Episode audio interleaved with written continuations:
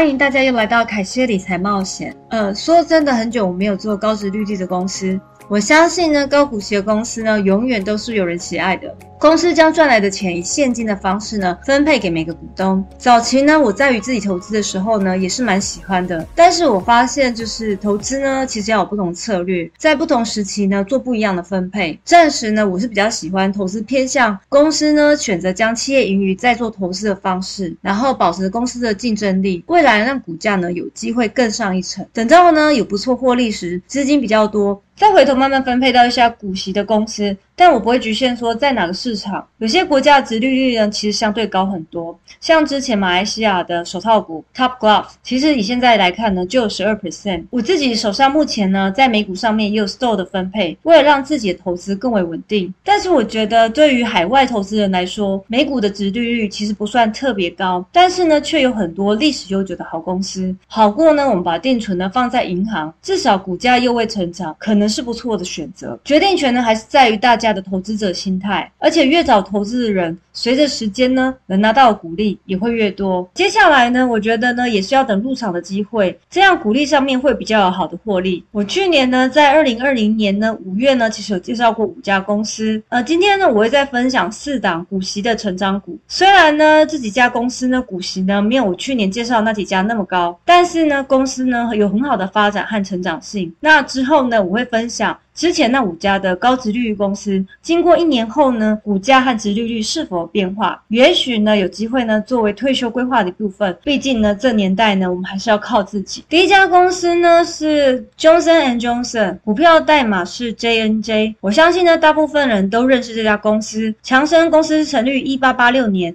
是全球最具综合性、业务分贝比较广的医疗健康企业之一。强生公司有三个部门，分别是消费者健康、制药，还医疗机这次疫情呢，也有站出来制造疫苗来帮助这个世界，顺便呢让大家再唤起公司强大的存在感。在消费者产品呢，是一直包围我们的生活，上面我列出来，相信大家都不会陌生。从洗头、洗脸、隐形眼镜，还有在弱法的世界里面的弱健，真的是历久不衰。这产品呢，从很早以前我就听说过，尤其呢现在人工作压力很大，都有类似的困扰。虽然后面呢，其实也很多公司推出类似的产品，但是弱健呢。还是大家心目中的 LV，而且身边的人说，这种掉发产品一旦停用呢，头发又会掉回去。看来呢，一旦踏入这个产品呢，就要永无止境的买下去。另外呢，我也用他们家的隐形眼镜的爱用者，所以呢，强生呢真的包办我们生活中的美丽。这也像彼得林区曾经说过的，从生活中寻找投资灵感。制药上呢，强生的制药部门呢，销售处方药。这也不是我们药局就可以看到的，所以比较陌生。这部分呢，发展在六个治疗领域上：免疫学、传染病像艾滋，然后神经科学，还有精神科、精神分裂，然后一些肿瘤学、血管，还有代谢。制药业务呢，其实是强生最具竞争力的一块。但是没有人保证呢，就是在制药上面，只要付出就一定会有收获。因为呢，这个业务领域存在很多的不确定性，有时候投入资金呢，不见得可以有回收。然后虽然也有可能像之前介绍莫。莫德纳这样突然发大财，但是要知道呢，成功前投入的资金呢，其实呢难以想象。在医疗机械，强盛医疗机械其实专业人士提供呢一系列的创新产品，当中呢微创呢开放性手术或者是导管相关技术，还有骨科一些重建创伤，还有整形等等，还有预防性的医疗器材。强盛的医疗器材部门销售的产品呢，他们会分销给批发商、医院还有零售商，所以这些产品都是。有医疗专业人员用于治疗，所以没有像我们听起来消费者产品这样的熟悉。强生呢，在二零二一年呢第二季度收入为一点六四亿美金，高于二零二一年第一季度的一亿美金，净利润同比增长七十三点一 percent。强生已经经过长时间考验的公司，本身其实有很好的护城河，而且他们也是从一九九零年开始稳定发放股息到现在。我相信对喜爱股息的朋友，这一点相当的重要。再加上呢，公司有很好的盈利方面，未来呢是有发展机会的公司，虽然股利呢不是很高，比股价来看的话，但是至少它的股价是具有成长性的，而且还算是表现不错的股息成长股。虽然目前股价我来看觉得相对高，加上呢这家公司目前也出了一个包，就是说爽身粉据说有致癌，然后现在面临呢可能是一些官非，不过一切还是在审理中。那长期来看呢，我觉得公司是不错，如果呢有拉回低于一百四呢，可能会更吸引人。第二家公司是可口可乐股。价代码 KO。可乐呢一直陪在我们的身边，历史呢可以追溯到一百多年。到哪个国家呢都会想喝，有时候心情烦闷的时候，来一杯可乐就觉得好像身心舒畅。难怪呢，连股神巴菲特都抵不住它的魅力。还有可乐也是扑克下的重要持股之一，只有运动员 C 罗不想喝。这黄金手一推呢，还害股价跌了一下，搞得我期权也跌了。那时候，题外话呢，我个人发现不同国家制造的会因为水质的不同而有不同的味道。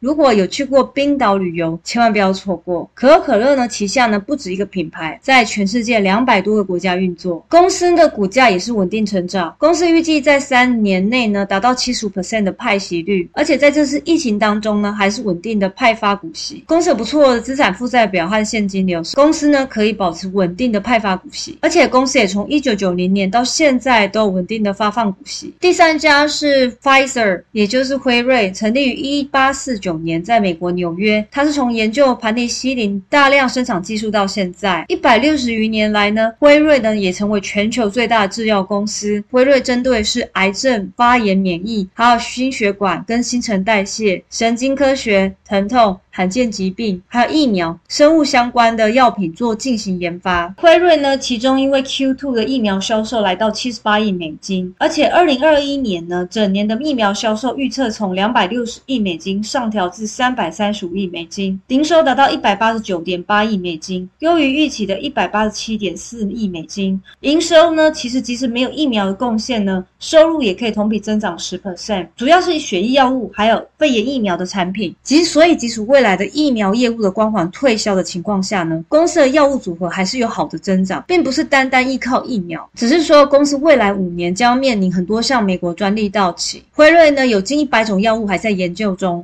这当中呢辉瑞已经确定八款候选药物，而且每一款呢可能到二零三零年前都能产生数十亿的年收入。从一九九一年呢股息发放到现在，而且也连续十一年上调股息。呃，公司以当前的财年利润来算的话，市盈率为十一倍。如果剔掉了疫苗的相关利润呢，为十六点五倍。这估值其实也不是特别高。如果美国政府或其他国家继续大笔的掏钱购买疫苗，其实当前的估价还算是很合理。s t o 呢是一家 REIT 的公司。什么是 REIT 呢？不相信有不少人喜欢买房收租，因为比较稳定。但是呢，不是每个人手上都有这么多现金可以买房投资，所以呢，就可以投资像 s t o 这样子的 REIT 公司。他们是用信托的方式投资不动产，是整连小资金都可以交易。那 s t o 是一家专注于单一住户和很多。REIT 的商业模式不太相同，它是以服务为主，也就是说，未来租户把他的物件卖给 Store。然后呢，Store 再跟他签署长期的租赁合约，而且公司的租赁都是三重净润，也就是租户呢通常要负责他们跟 Store 租赁的业务相关的维护、保险和财产税。公司也有自己的评级标准来控制自己所投资的商业地产，这也是由公司经验丰富的 CEO 在过去六年以上的评分经验所制定而来的。这家公司呢，我之前就有介绍过，而且我自己呢也有投资它。巴菲特的公司波克夏有投资这家公司。二零二一年第一季度呢，公司拥有两千六百五十六处的房产，总资产达到一百亿美金，并且这些房产出租给五百二十二位不同的租户。所以呢，公司的经营现金流都是由公司的投资组合产生的。到呢去年疫情的影响，其实财务业务成本上有所增加。但是随着美国人口呢疫苗的接种数量越越多，租金的收缴率现在已经恢复到九十 percent 以上了。Stone 目前呢都。会向投资者支付